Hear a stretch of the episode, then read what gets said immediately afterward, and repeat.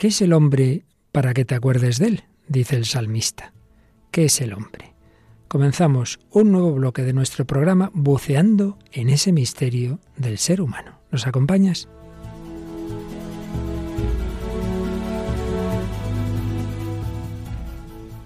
El hombre de hoy y Dios, con el padre Luis Fernando de Prada.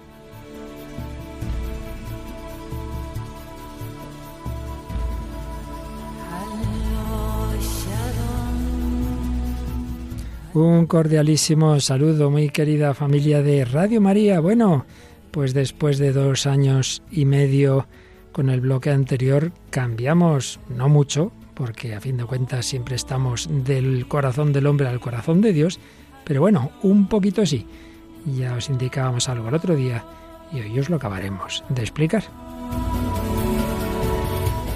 Y por supuesto un saludo muy especial a tantas naciones hermanas, precisamente en este mes de mayo, en este mes de las campañas de mayo, de la maratón, en este mes en que nos uniremos en una retransmisión súper extraordinaria desde Fátima el 13 de mayo, en que toda la Radio María nos conectaremos de una manera o de otra, por ejemplo con Panamá, en fin, momentos de auténtica familia de Radio María en este mes de mayo, en este mes de María, en este mes de la maratón. Y nosotros aquí seguimos en este programa que es compartido, como digo, por muchas radios hispanas y en ellas la, estrella es Paloma Niño. Hola, Paloma. Bueno, bueno, padre Luis Fernando. un saludo, un saludo a todos los oyentes y nada, pobre de mí.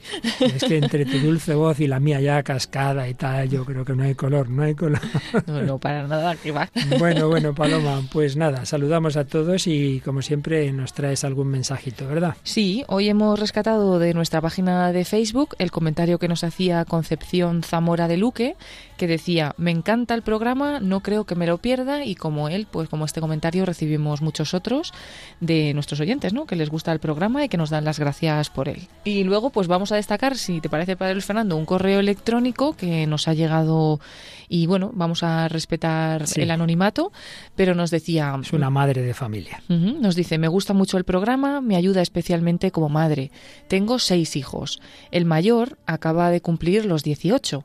Y bueno, a continuación nos cuenta una situación problemática con, con este hijo, con su hijo mayor. Y vamos a, a obviarlo, pero continúa diciendo, sufro, sufre él y sufrimos. Yo todo lo ofrezco y procuramos quererlo mucho, a pesar de lo mucho que hemos sufrido. Siento como el demonio intenta robarnos a nuestro hijo y está siendo duro. Gracias a Dios el Señor nos ayuda, sostiene y pese a las dificultades nos mantiene en comunicación. Muchas gracias por este programa en particular, pero también por tantos otros que me ayudan y me dan luz. Muchas gracias. Pues gracias a ti. Claro que sí, vamos a unirnos en oración, aparte de nos pedí algún consejillo ya ya le indicaremos alguna cosa, pero lo principal es eso, es la oración, la paciencia, indudablemente. Nada más cuenta que justamente cuando empezó el confinamiento empezaron esos problemas. Está siendo para muchos tiempo de, de mucha tentación, de muchos problemas, para otros tiempo de conversión, porque en circunstancias extraordinarias sale lo mejor y lo peor. Seguro que de lo malo saldrá lo bueno, porque unos padres que rezan y que buscan los mejores medios evangelizadores para los hijos antes o después esa semilla dará su fruto. Bueno, pues ya sabéis, el día pasado terminábamos ese largo bloque sobre los pecados capitales, las heridas que generan en nosotros y decíamos que íbamos a entrar en un bloque menos definido que nos permita, pues bueno, ir tocando varios temas sin tener la obligación, digamos, de seguir demasiado un determinado hilo, aunque siempre lo habrá, pero bueno, más amplio. Y antes de entrar en uno de los subapartados, digamos, de este bloque, que ya habíamos indicado algo, pero antes me ha parecido conveniente hacer una, un buceo más general en el misterio del hombre. Y es que además ha ocurrido que este pasado 27 de abril moría en Burkina Faso un gran periodista, David Beriaín, junto con el cámara que siempre, o al menos en muchos viajes, le acompañaba, aparte de un voluntario de una ONG ecologista y esto nos ha permitido, pues, el conocer un poquito más a David Beriaín y ver que realmente era un hombre muy interesante, un gran periodista. No, yo no sé qué es lo que, digamos, su pensamiento de fondo, pero desde luego todo lo que vamos a poder escuchar hoy nos indica que era un hombre que buscaba la verdad, que, que buscaba hacer el bien y creo que nos puede venir muy bien ese testimonio suyo, al menos en ese nivel de, de, lo que es mm, conocer el hombre y de hacer todo el bien posible, primero transmitiendo la verdad y luego, como escucharemos en algún caso, pues haciendo el bien que está en nuestras manos. Por eso, hoy el programa, pues básicamente va a ser en torno al testimonio de este periodista, que luego Paloma nos dará sus datos, David Beriaín. Escucharemos varios cortes de entrevistas o de intervenciones suyas. También, entre medias, tendremos una canción que ya tiene sus años. Precisamente, si David Beriaín era un hombre muy preocupado por hacer el bien en el mundo, hay una canción que va por ahí, ¿verdad? Sí, es la canción de Eros Ramazzotti que se titula La Solaridad. Es una palabra así como en base a la solidaridad, pero como un neologismo que construía Eros Ramazzotti. Si nos da tiempo tendremos alguna canción más. Y luego viene muy a cuento un fragmento de una película que ya hace años usamos, pero que ya digo, hoy nos viene muy bien. Sí, es la película de 1959 titulada El diario de Ana Frank. Como bien sabéis, no es película de ficción, sino que está basado en un hecho real. Esa familia judía, o dos familias judías, mejor dicho, que estuvieron encerradas, escondidas durante mucho tiempo bajo el régimen nazi y al final fueron descubiertas. Y la jovencita Ana iba haciendo ese diario en el cual se han basado obras de teatro y varias películas. Aquí vamos a referirnos a esa más antigua que ha mencionado Paloma. Pues nada, vamos adelante en esta nueva etapa del hombre y Dios buceando en el corazón del hombre.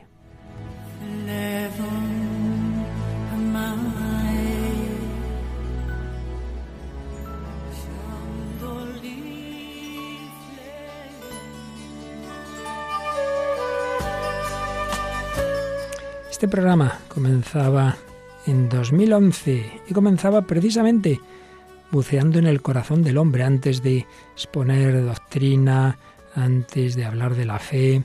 Hablábamos de cómo todo corazón humano es un auténtico misterio, con unos grandes deseos y preguntas, deseos ilimitados, deseos de infinito, búsqueda de la verdad, de la justicia. Decíamos cómo el hombre no es un problema resoluble por métodos matemáticos, algo externo a mí que yo analizo, sino un misterio en el que yo mismo estoy implicado. Yo soy un hombre que piensa sobre el hombre. Y esto está presente, este misterio, toda la historia del pensamiento humano, desde aquella tragedia antígona de Sófocles del mundo griego, en que aparece esta frase, muchas son las cosas misteriosas, pero nada tan misterioso como el hombre. Y de esa época tan antigua, al siglo XX, un pensador francés muy profundo y en este caso católico, Gustave Thibon se preguntaba, ¿qué es el hombre? Un ser que piensa, que ama, que va a morir y que lo sabe. Y otro francés de unos siglos antes, Pascal, tenía esa famosa frase que hemos citado aquí más de una vez, el hombre supera infinitamente al propio hombre, pero ¿cómo puede ser eso? Pues porque hay algo en el hombre que llamamos espíritu, alma, que está abierto a lo infinito, que no queda limitado por la biología como un animal más. Misterio del hombre, un misterio en el que reflexionaba la Iglesia en su último gran concilio ecuménico, el Vaticano II, ya hace años, ya más de 50, pero sigue siendo actual esa reflexión. Se preguntaba la Constitución Gaudium et Spes, ¿qué es el hombre? Muchas son las opiniones que el hombre se ha dado y se da sobre sí mismo diversas e incluso contradictorias, exaltándose a sí mismo como regla absoluta o hundiéndose hasta la desesperación. La duda y la ansiedad se siguen en consecuencia.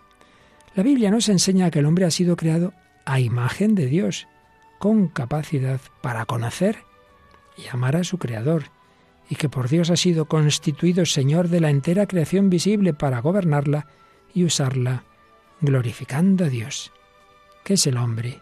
Para que te acuerdes de él. Salmo 8. Una frase bíblica de ese salmo que nos va a servir un poco como lema de este nuevo bloque. ¿Qué es el hombre? Para que te acuerdes de él. Dice la Biblia, dice el Génesis, recuerda el Vaticano II, que Dios vio lo que había hecho y lo juzgó muy bueno. Todo era muy bueno. Muy bueno, seguro. Pero en este mundo hay mucho mal. Sí, también lo recogía la Gaudium et Spes. El hombre experimenta múltiples limitaciones y sin embargo se siente ilimitado en sus deseos y llamado a una vida superior. Él quiere plenitud, felicidad, eternidad y luego nos encontramos el límite y el límite supremo que es la muerte. Por eso se preguntaba el concilio, ¿cuál es el sentido del dolor, del mal, de la muerte? ¿Qué valor tienen las victorias logradas a tan caro precio? ¿Qué hay después de esta vida temporal? No solo el mal físico, sino también hacía alusión la Gaudinete espesa al mal moral. El hombre cuando examina su corazón comprueba su inclinación al mal y se siente anegado por muchos males que no pueden tener origen en su santo Creador. Al negarse con frecuencia a reconocer a Dios como su principio, el hombre rompe la debida subordinación a su fin último y también toda su ordenación, tanto por lo que toca a su propia persona como a las relaciones con los demás y con el resto de la creación. De esto hemos hablado mucho en el bloque anterior. Es esto lo que explica la división íntima del hombre. Toda la vida humana, la individual y la colectiva, se presenta como lucha y por cierto dramática, entre el bien y el mal, entre la luz y las tinieblas. Más todavía, el hombre se nota incapaz de domeñar con eficacia por sí solo los ataques del mal, hasta el punto de sentirse como arrojado entre cadenas. Pues este es el punto de partida, este misterio del hombre. ¿El hombre es bueno? ¿El hombre es malo? ¿El hombre busca el infinito, pero es limitado. La muerte es el final. De todo ello vamos a hablar hoy desde el testimonio de un buscador de la verdad, un periodista de raza, David Beriain.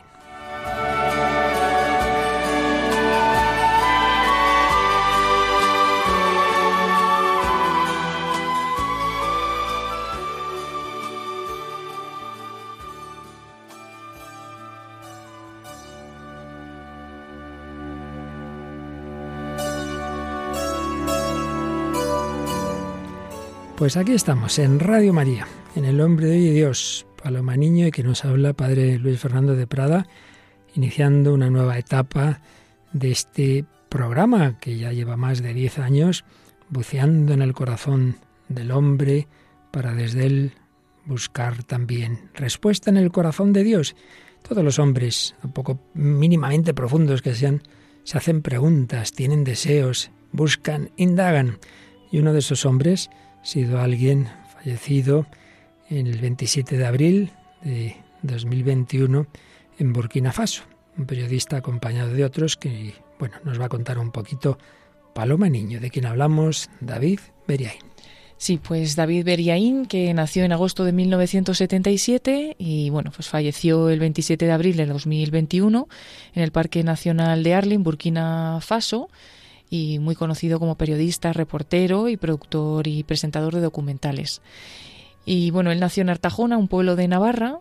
Eh, ha afirmado siempre que, ese pueblo y su familia ha sido su mundo, ¿no? Hasta los 18 años, en cierta forma, decía lo sigue siendo, porque es una referencia fundamental en mi vida y mi familia y mi infancia, ¿no? Me ha hecho como soy.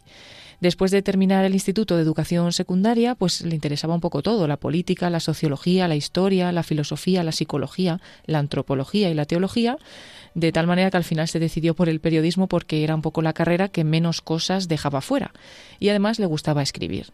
En 1995 fue admitido en la Universidad de Navarra para estudiar Ciencias de la Información y ya en 2002 fue contratado por el medio La Voz de Galicia, enviado a Irak con solo 25 años en marzo de 2018 fue uno de los pocos reporteros que lograron entrar con una cámara en los campamentos de las FARC y bueno, pues su serie de reportajes 10 días con las FARC le sirvió para mostrar ese mundo clandestino de la guerrilla colombiana y le valió también para obtener muchos premios. Empezó a trabajar para Mediaset en 2010 y fue destinado a Afganistán.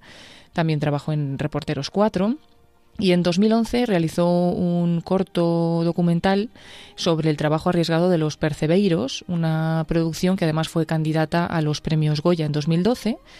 Y justo en ese año, en 2012, fundó junto a Rosaura Romero, su esposa, la productora audiovisual 93 Metros, especializada pues en eh, periodismo de datos, en diseño de contenidos publicitarios y en grandes formatos audiovisuales. Y bueno, como decimos, pues el 26 de abril de 2021 se perdió la pista pues de, de David, también de, del cámara Roberto Fraile, de otra persona que estaba allí con labores de una ONG, ¿no? Y, con, y de 40 personas más que estaban con ellos, que eran 40 guardias armados de la policía de caza y ya finalmente pues el 27 de abril se conocía la noticia, ¿no? que habían sido asesinados y el atentado fue reivindicado por yihadistas del grupo de apoyo al Islam y los musulmanes vinculado a Al Qaeda. Pues sí, una, una muerte que él sabía que podía ocurrirle en cualquier momento porque se metía en las circunstancias más peligrosas. Pero bueno, vamos a escuchar diversas intervenciones suyas que yo creo que nos pueden hacer pensar y ayudar en esta nuestra reflexión sobre el misterio del hombre. Él volvió, bueno, sé que daba clases extraordinarias, digamos, no, no fijas, pero sí de vez en cuando en esa universidad en la que se formó, una gran universidad, como todos sabemos, en periodismo, la Universidad de Navarra. Pues bien, en 2013 tiene una intervención en un ciclo de conferencias en la cual pues le, le piden un poco que hable de cómo en el día a día, el día a día, pues están muchas veces las cosas importantes. Entonces cuenta que le habían ofrecido hacer, bueno, ya había hecho algunos de esos grandes reportajes en sitios muy peligrosos y tal, pero le dice una, una persona que le contrata, y mira, ahora quiero algo más normal, algo del día a día, algo de por aquí, no te vayas no sé dónde. Pero él, como siempre buscaba cosas importantes, aunque fueran de aquí, se fue a esa costa gallega que él ya conocía, donde están los percebeiros. Y entonces conoció a un percebeiro que le impactó mucho. Vamos a escuchar, mm, Paloma, eh, momentos de esa intervención suya en Navarra en junio de 2013. Entonces dije, pues hagamos unos percebeiros aquí de los acantilados de Cedeira, que es una cosa espectacular, y oye, mira, eso ya, ahí podemos mostrar también nuestra capacidad para contar historias espectaculares y demás. ¿Por qué? Porque yo me estaba planteando esta historia no como un fin en sí mismo, sino como un medio. ¿Un medio para qué? Pues para demostrarle a Murdo que era buenísimo y que si podía hacer una historia buena de una persona normal, me tenía que mandar a esos sitios que yo estaba acostumbrado a ir y me gustaba, hacer historias grandes, épicas, gigantes, a epopeyas. Pero llegué a Cedeira, que está en Galicia, hay unos acantilados tremendos y unos percederos. Y la historia, señores, me pasó por encima. Porque delante de mí lo que me encontré fue un personaje gigante. Entonces él pone pues un fragmento de ese documental que hizo con unas imágenes impresionantes. Ahí se ve que quizá no lo sabíamos tanto, que, que, los perceberos se juegan la vida, van a unos arrecifes, unas olas, una cosa, y de hecho este hombre al que entrevista le cuenta de compañeros suyos que han muerto, ¿no? Y claro, le impacta mucho el pensar eso. No hace falta irse a, Colombia o a no sé qué país africano en guerra, que aquí la gente se juega la vida. Y a continuación hace esta siguiente reflexión en la cual creo que hay que estar muy atentos porque después de contar lo que él concluyó de ese reportaje, da unas claves que había aprendido en esa universidad que a todos nos pueden venir muy bien, también a este programa. Como les decía, me pasó por encima. Me pasó por encima porque encontré a una persona épica, pero épica en su carácter más ordinario, más normal. Una persona que estaba dispuesta a arriesgar su vida todos los días por el enorme amor que tiene hacia su familia. Y que, al contrario que otros de sus compañeros mucho más jóvenes, mucho más alocados, sabe el precio que puede pagar porque ha perdido ya mucho. Y ha perdido muchos compañeros y ha visto morir a mucha gente. Insisto, lo utilicé como un medio, no como un fin. Y en algún momento del camino yo se lo dije. Le dije, yo vine aquí a hacer una historia para demostrar algo y tú me has probado lo mediocre que soy. Me salvó, me salvó en aquella historia y en aquella vivencia algo que aprendí aquí, en la Universidad de Navarra. Y es que uno no es grande o mediocre en la vida si hace algo o, algo grande o no. Uno es mediocre si tiene algo o alguien grande delante y si y no sabe darse cuenta. Eso es lo que me enseñaron aquí en la universidad, que significaba ser grande o mediocre como periodista, y no solo como periodista, sino como persona. Y me enseñaron otra cosa también, que en este caso mi maestro Paco Sánchez, que me ha ayudado muchísimo en mi vida profesional como persona y como periodista. Me dijo que contar historias, que escribir, eran cinco cosas. Había que saber mirar, lo segundo era saber escuchar. Algo bastante raro hoy en día, sobre todo con esta hecatombe de redes sociales donde todo el mundo pone mensajes, pero casi nadie lee tal, ¿no? No nos escuchamos, ¿no? Después había que saber pensar sobre lo que has visto y lo que has oído. Más escaso todavía. Después hay que saber expresar lo que has pensado sobre lo que has visto y lo que has oído que es lo que popularmente se conoce como escribir en sentido estricto. Y por último, había que saber algo, un poco al menos, de qué es eso de la naturaleza humana. En este caso, en la historia de Sergio, a mí me salvó que, aunque tenía una idea en la cabeza, cuando empecé a escucharle, le oí. Escuché su historia y me rendí ahí. No hay historias grandes, historias pequeñas si uno es periodista. No hay cosas grandes o cosas pequeñas si uno es cualquier otra cosa. A veces lo único que hay es, son ojos pequeños que no saben verlas. A mí, el ser capaz de escuchar es mi privilegio. El tener la oportunidad de escuchar esas historias es lo que hace que mi profesión merezca la pena en la guerra o en los acantilados de Cedilla. Miguel Gil, gran periodista, reportero de guerra, que murió en Sierra Leona hace unos años ya,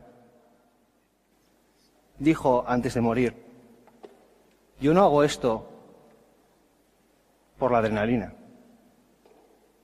porque me gusta estar entre el boom boom. Yo hago esto por las conversaciones.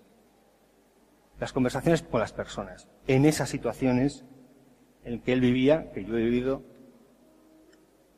en las que la gente que está en un momento decisivo de su vida, en un momento en el que incluso pueden perder esa vida, deciden abrirse su, abrirte su corazón y darte una ventana a su mundo. Una ventana de verdad, porque en esas situaciones no hay tiempo para la impostura ni para la mentira.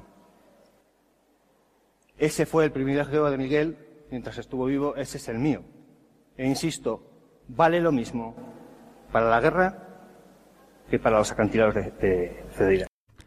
Para la guerra que para los acantilados de Cedira. Bueno, ya dos buenas intervenciones. Paloma, tú que eres periodista, que te han hecho pensar. Bueno, te hace, te, capta, ¿no? La atención. Eh, se ve que seguramente que, que, bueno, quien la haya conocido o que haya sido su profesor, por ejemplo, pues, pues esté de acuerdo, ¿no? Porque la verdad es que aquí le escuchas y te quedas ahí eh, enganchado, ¿no? Me ha llamado la atención lo que dice de las cinco cosas, ¿no? De mm. saber mirar, saber escuchar, luego para poder pensarlo y expresarlo. Y bueno, también he leído estos días que algunos amigos suyos dicen que él tenía ese don, ¿no? Como de la escucha, de saber escuchar.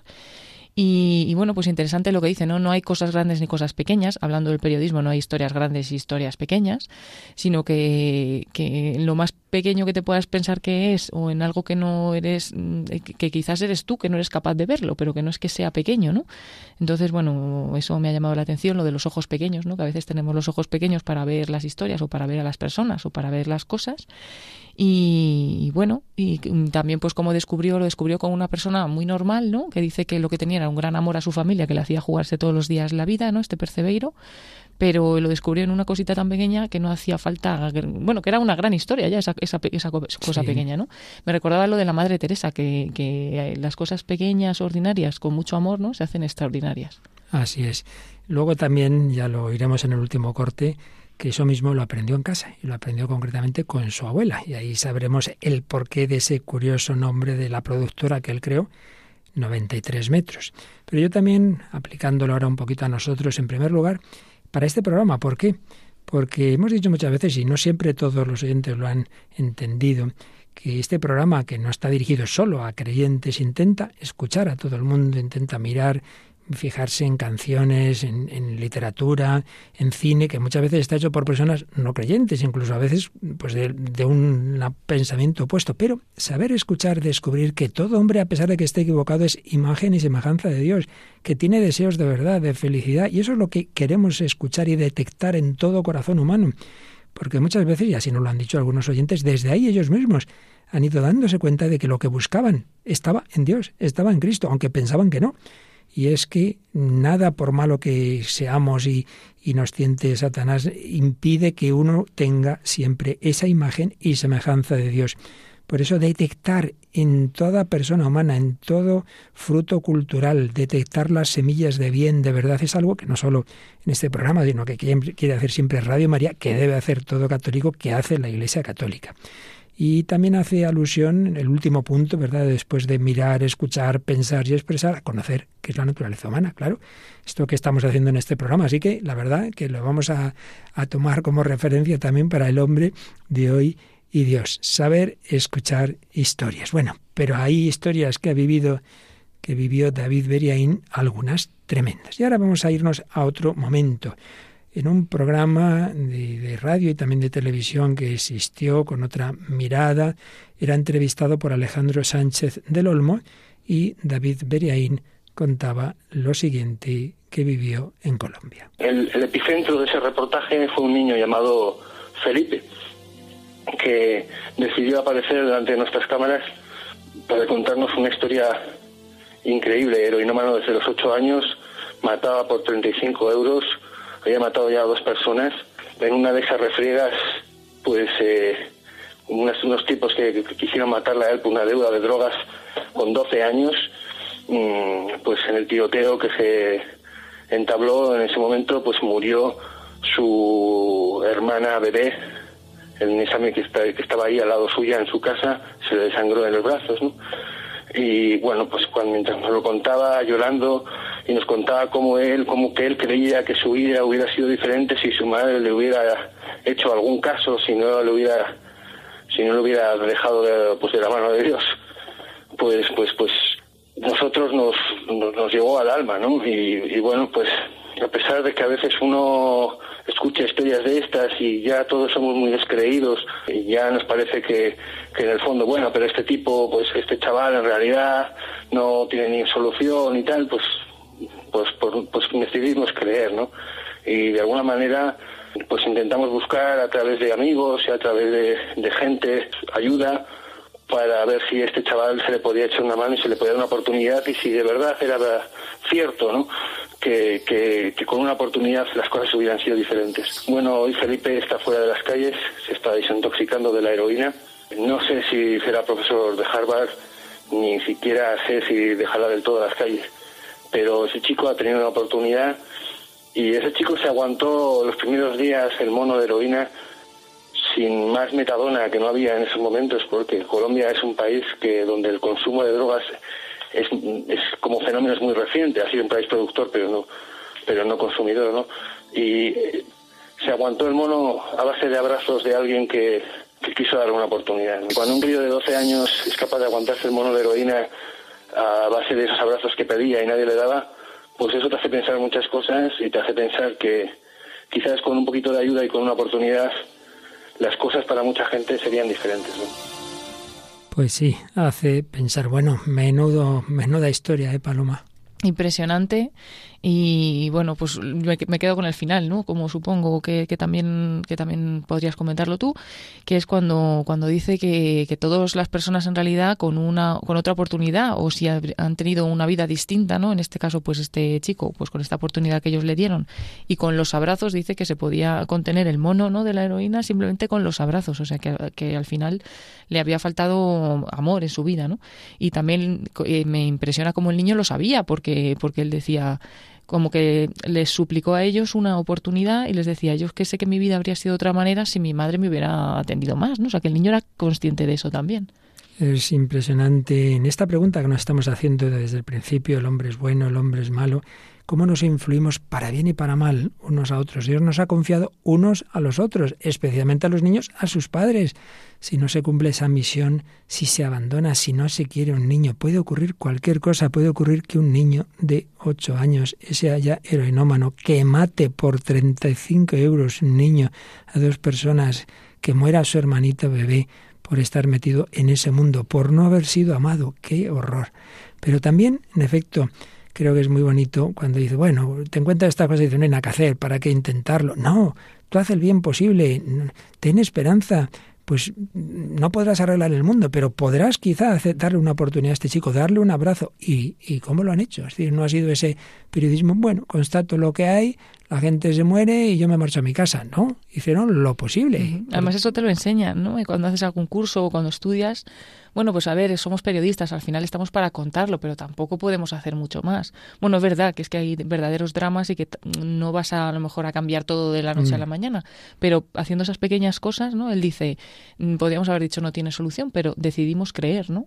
pues si creemos que podemos hacer algo, seguro que lo podemos hacer. De hecho, ahí no voy a entrar en detalles, pero los periodistas sabrán eh, mejor que yo que hay famosas fotografías y reportajes que se ha criticado a los que los hicieron, hombre, pero podías haber hecho algo también después, ¿no? No, constaté lo que iba a ocurrir o lo que estaba ocurriendo y nada más. Hombre, a lo mejor hay veces que sí se puede hacer algo más. Bueno, hacer algo más en términos no explícitamente cristianos, tampoco en, digamos negándolos, pero al menos desde ese corazón humano es la solidaridad y esto canta esta canción que nos traes. Sí, es la canción de Eros Ramazzotti que se llama Solaridad y bueno, pues es conocido por todos, cantautor italiano de pop, de post latino, baladas románticas, de rock latino y tanto en su país de origen como en Europa, Hispanoamérica es una reconocida figura de la escena musical y uno de los artistas italianos más destacados a, nivel mundial.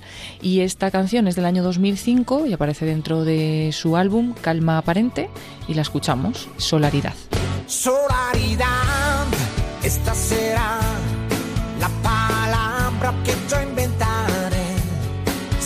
abrirá los ojos que se están acostumbrando a no querer ver. Solaridad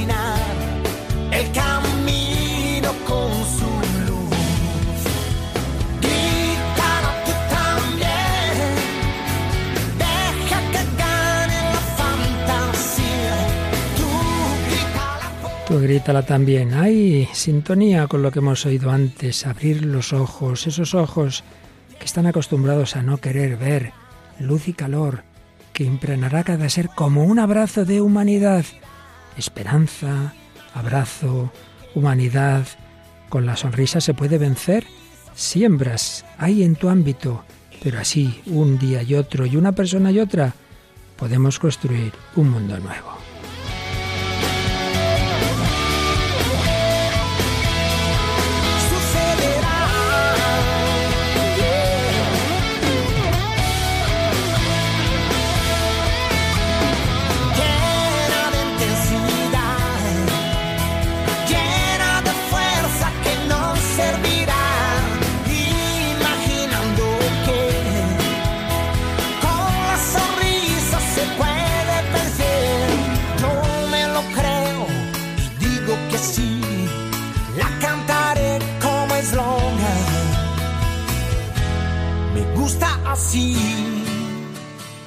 Están escuchando en Radio María El hombre de hoy y Dios, con el padre Luis Fernando de Prada y Paloma Niño. Solaridad de Eros Ramazzotti. Bueno, pues seguimos escuchando cómo este periodista ejerciendo también esa solidaridad y buscando la verdad y contarla a todos y hacer todo el bien posible, hemos oído contar una historia tremenda. Y quien le entrevistaba, Alejandro Sánchez de Lolman, al oírlo de ese niño, le hace una pregunta que justamente nos hacíamos nosotros al principio. ¿El ser humano es bueno, es malo, vale la pena esta vida? Escuchemos.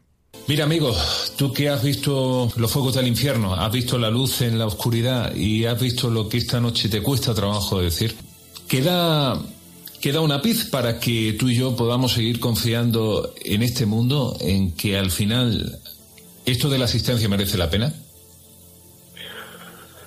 Yo creo que sí, es decir, el problema es que algún sinvergüenza filósofo nos intentó convencer de que el hombre era bueno por naturaleza, ¿no? Y parece que solo somos solo somos capaces de querernos los unos a los otros si, si, si creemos que eso es así. El hombre yo creo que no es bueno por naturaleza, es bueno, es malo, es, es gris, es, eh, es matiz, y el mejor el, mejor de los buenos puede tener un momento muy malo y el, y el peor de los malos un momento bueno ¿no? esto es como las películas las películas el bueno es muy bueno y el malo es muy malo lo que es malo es la película ¿no? y el periodismo es igual es decir, al fin y al cabo se trata de reconocer los matices de la naturaleza humana. Yo creo que simplemente tenemos que reconocer eh, grandiosidad del ser humano para lo bueno y para lo malo, esa potencialidad intentar enfocarla hacia lo mejor, sabiendo que muchas veces nos va a decepcionar y, nos va nos va pues a defraudar, ¿no? Pues sí, el hombre no es bueno por naturaleza, ese filósofo era ruso, tampoco es malo por naturaleza, un negativismo, un pesimismo como de tantos filósofos posmodernos o del propio Freud, por ejemplo, como hablábamos en el bloque anterior. Pero lo que hay que hacer, decía David Irene, es hacer lo posible por elevar al hombre a lo mejor, sacar lo mejor sabiendo reconocer los matices. Ese niño colombiano, cualquiera diría que horror, que asesino, el malo desde pequeñito, matando, de, y, ya hemos visto que las cosas tienen matices. Bueno, ¿qué te ha parecido a ti, Paloma? Sí, muy bonito, ¿no? Eso de los matices que decía. Hasta en la persona más mala no puedes encontrar algo bueno y, también el más bueno te puede sorprender con algo malo, ¿no? Que, nadie está libre de, nada. Y, bueno, me, y me gustaba también como, bueno, lo veo, ¿no? Que pensaba en el hombre como algo muy grandioso, ¿no? Por eso él mismo pues es lo que le hacía quizá buscar, irse tan lejos, a ver personas diferentes y lo que más le gustaba, ¿no? Escuchar a la gente y esas conversaciones de las que hablaba y, lo ha dicho, ¿no? Una grandiosidad y una potencialidad también como para el bien, pero bueno, que hay que buscarlo. Bueno, pues es curioso porque al oír esto me vino a la mente el final del diario de Ana Frank, que precisamente es recogido en un en esa película eh, que, ahora nos recuerdas cuál es y vamos a escuchar el corte en que se refleja lo que escribió Ana Fran en su diario que veremos que es muy parecido a lo que decía David Beriain. Pues es el diario de Ana Frank, esta película estadounidense de 1959 dirigida por George Stevens y bueno, a su vez el guion es de una obra de teatro homónima basada pues directamente en el diario de, de Ana Frank. Y bueno, en esta película Otto Frank es un exprisionero de un campo de concentración nazi, regresa al lugar donde estaban escondidos su familia, donde había dejado escondida su familia y allí recibe el diario de su hija. En este diario aparece la historia de cómo Otto ocultó a la familia en un ático, a su esposa y a sus dos hijas, entre ellas Ana Frank, y también a los miembros de otra familia, la familia Van Damme, y los protegió así de la persecución de la Gestapo. Y a través de un flashback en la historia se muestran las tensiones del grupo, la escasez de alimentos, como también Ana se enamora de Peter Van Damme, y con el telón de fondo de la Segunda Guerra Mundial en Ámsterdam. Tras dos años en esa situación, finalmente son descubiertos, el edificio es asaltado por los nazis y son enviados eh, ellos también a campos de concentración. Y allí mueren prácticamente todos, incluida Ana, por supuesto, cuyo diario se descubrió. Bueno, pues escuchamos ese diálogo entre los dos, entre este adolescente y ese joven que se habían enamorado, aunque tienen planteamientos de la vida distintos. Vamos a escuchar. Cuando pienso en todo lo que hay ahí fuera, los árboles y las flores, las gaviotas,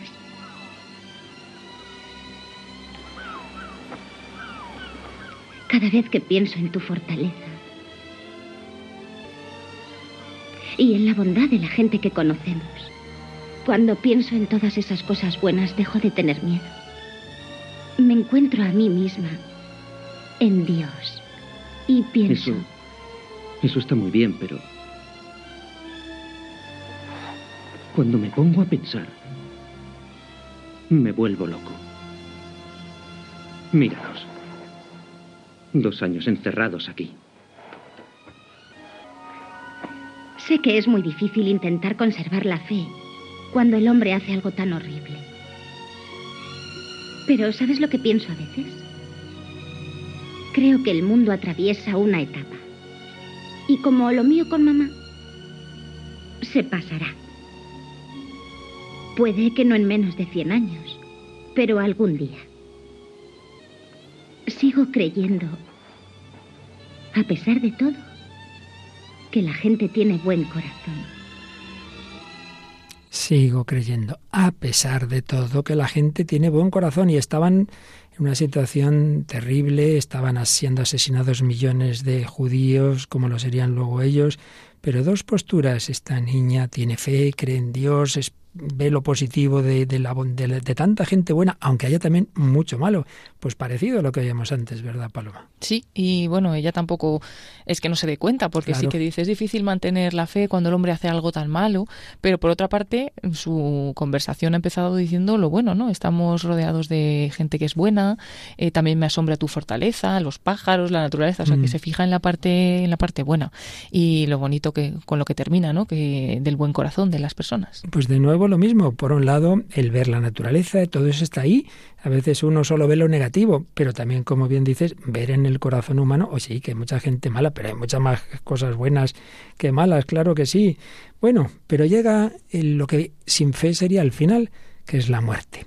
Y volvemos a escuchar ese momento en que es entrevistado David Beriaín por Alejandro Sánchez del Olmo y le recuerda a algunos reporteros de guerra que han muerto ahí, como Ricardo Ortega o José Couso, y que le suscitaba este recuerdo. Escuchamos. Lo importante para mí es que, que supieron el riesgo que corrían, lo asumieron, fueron a un lugar de guerra, pagaron el precio y vivieron como creyeron, pero sobre todo vivieron como creyeron que tenían que vivir, ¿no? Y para mí eso es un, importante, ¿no? Eh, todos estamos aquí de paso y lo importante no es si nos vamos a morir o no, sino cómo vivimos hasta que eso ocurre, ¿no? Y ellos decidieron vivir de una manera muy particular que para mí, pues como persona que intenta honrar con su trayectoria a todos los que han caído haciendo esto, pues me parece que, que hicieron lo que tenían que hacer y que simplemente, pues eso, pagaron el precio. Y eso que les ocurrió a estos reporteros le ha ocurrido ahora a David Beriaín. Bueno, también buena meditación nos está dando, ¿verdad? Sí, la verdad es que todo, todo muy bonito y todo para, para pensar también. Como dice que sus compañeros no asumieron ese riesgo y vivieron como creían que tenían que vivir, así también lo, lo ha hecho él. Y dice, es que lo importante no es pensar en, en la muerte, ¿no? sino en, en cómo vivimos hasta que nos llegue ese momento de la muerte. También me llama la atención, ya digo, yo no sé qué fe o no fe tendría religiosa o no David, pero todo lo que dice es muy coherente con nuestra fe. Me ha hecho pensar que un sacerdote que conocí que ya murió, muchas veces cuando había una muerte de alguien decía siempre esto, si es que estamos de paso, pues justamente lo que ha dicho, ¿verdad? Estamos de paso y lo importante es antes de la muerte haber hecho lo que teníamos que hacer. Bueno, pues llegamos al último corte donde se va a revelar el misterio de por qué a la productora que creó le puso por nombre 93 metros, justamente poco después de haber muerto su abuela. Esas abuelas navarras, mujeres firmes de fe. Bueno, vamos a escuchar lo que, volviendo a esa, esa intervención que tuvo en la Universidad de Navarra en 2013, lo que contó David Beriain, que yo creo que también nos puede ayudar a todos mucho. Yo acabo de montar hace un año una empresa, una productora que se llama 93 metros, y la gente me pregunta, ¿Por qué se llama 93 metros? Bueno, pues se llama 93 metros por mi abuela. Que cuando estaba montando esta empresa, murió. A los 98 años. Como se tiene que morir la gente, ¿no? Después de haber vivido bien haber disfrutado la chistorra casi hasta el final y eh, rodeada de su gente, de sus seres queridos hasta el final. ¿no? Yo en su, en su funeral escribí un, texto, porque como soy el, periodista de la familia, pues eso es lo que me toca, ¿no? Que se llamaba 93 metros. 93 metros es la distancia que hay desde la que era la puerta de su casa hasta el banco de la iglesia donde ella rezaba. Casi nunca salió de ahí. Hasta tal punto que en una ocasión yo llegué a su casa, caserón de estos navarros, ¿no? Y cuando me vio me dijo, ah, hijo mío, ¿cómo ha cambiado el pueblo? Ella vive en un pueblo, pues, Utarga, que está al otro lado del, perdón, que tiene ciento y pocos habitantes. Y yo decía, bueno, sí, ha cambiado el pueblo, no sé. Y volvió a insistir, no, no, es que ha cambiado una barbaridad. Le digo, abuelita, pero no me dejaba decir la abuela, abuelita, ¿por qué lo dices? Dice, es que me ha cogido tu tío, me ha subido en el coche y me ha dado una vuelta por el pueblo. O sea, un pueblo de 110 habitantes. Le digo, pero abuelito, ¿hace cuánto tiempo no das la vuelta al pueblo? Y dice, pues hará unos 15 años. Le digo, pero ¿cómo puede ser? Y me miró fijamente y me dijo, hijo mío, yo es que tengo muchas cosas que hacer. Y aquello se me quedó grabado, ¿no? Mi empresa se llama 93 metros porque nosotros que estamos acostumbrados a hacer historias épicas, grandes, gigantes, con personajes exóticos, en lugares con grandes nombres, no nos olvidemos nunca, nunca, que a veces la historia más grande de todas está en 93 metros, en el sitio más pequeño. A mi abuela le sobraron 93 metros para construir la historia más grande de todas. ¿No? Lo ordinario somos nosotros. Nuestros ojos, que no se abren lo suficiente.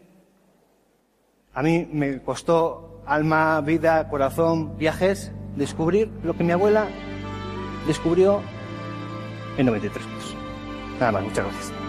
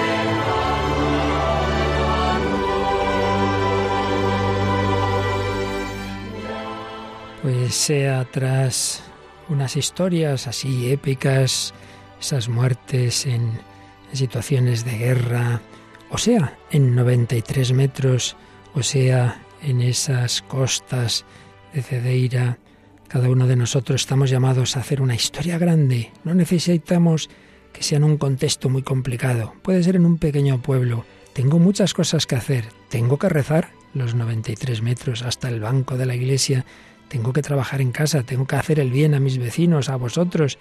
Sí, también tú, querido oyente, estés donde estés, tienes que luchar por tus hijos, hay que estar las cosas tan complicadas que se te van por aquí, que se te van por allá. Cuánto heroísmo en las casas, en las familias, en tantos trabajos. Lo importante es vivir bien en este sentido, de amar, de hacer todo el bien posible abrir los ojos, descubrir la bondad. La historia más grande de todas está en el sitio más pequeño, pero ya también desde una perspectiva de fe sabemos que no todo termina en la muerte. Por eso rezamos también hoy por todas las personas que han salido en este, en este programa de hoy, que, que ya no están entre nosotros físicamente, pero sabemos que hay una vida más allá de esta vida.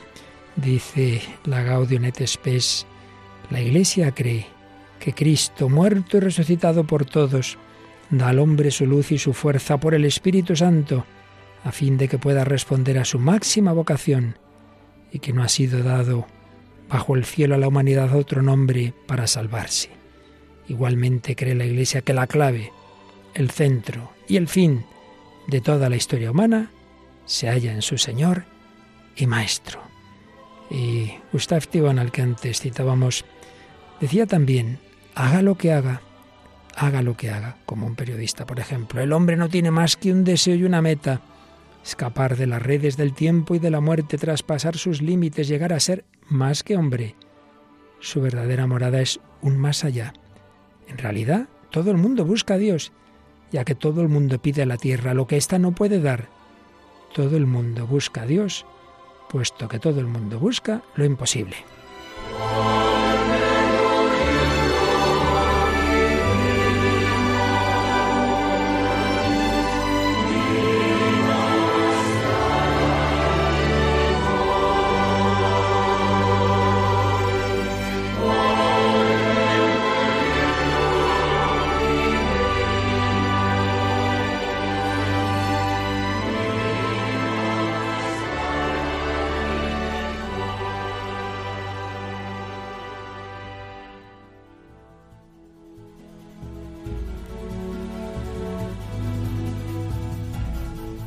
Pues me estoy dando cuenta, Paloma, que no 93 metros, pero el próximo programa es el 393. Anda, qué bueno. Vamos a por él, ¿qué te parece? vamos a por él, vamos a por él.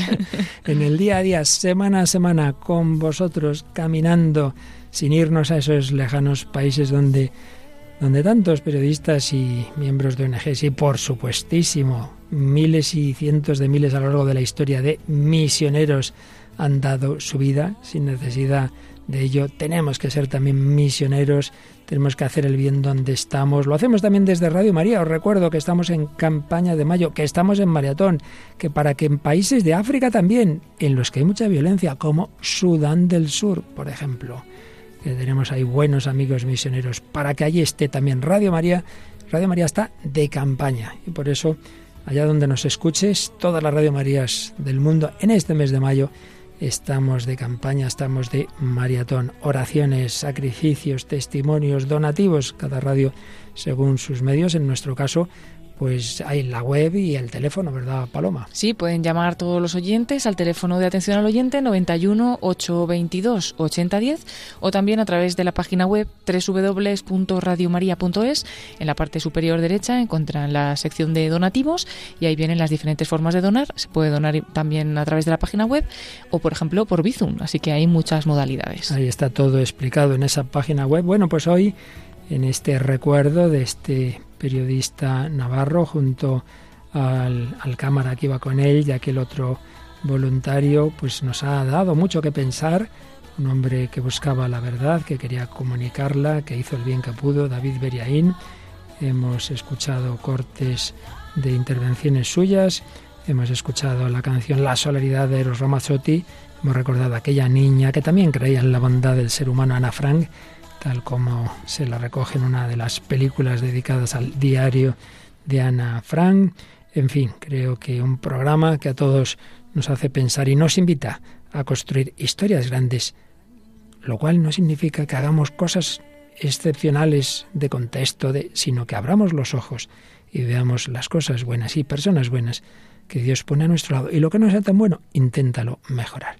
Pues en ese espíritu os despedimos invitándos a también buscar la belleza en la música. Sí, nos quedamos a continuación con el programa En Clave de Dios de nuestro compañero Germán García Tomás. Pues gracias a Paloma Niño y gracias a todos vosotros, seguro que con un gran corazón, con historias grandes que construís en vuestra vida, en vuestra familia, en vuestro trabajo, en vuestras amistades, para que todos unidos hagamos este mundo más parecido a la civilización del amor, al reino del corazón de Cristo, por medio de María hasta la próxima semana, si Dios quiere.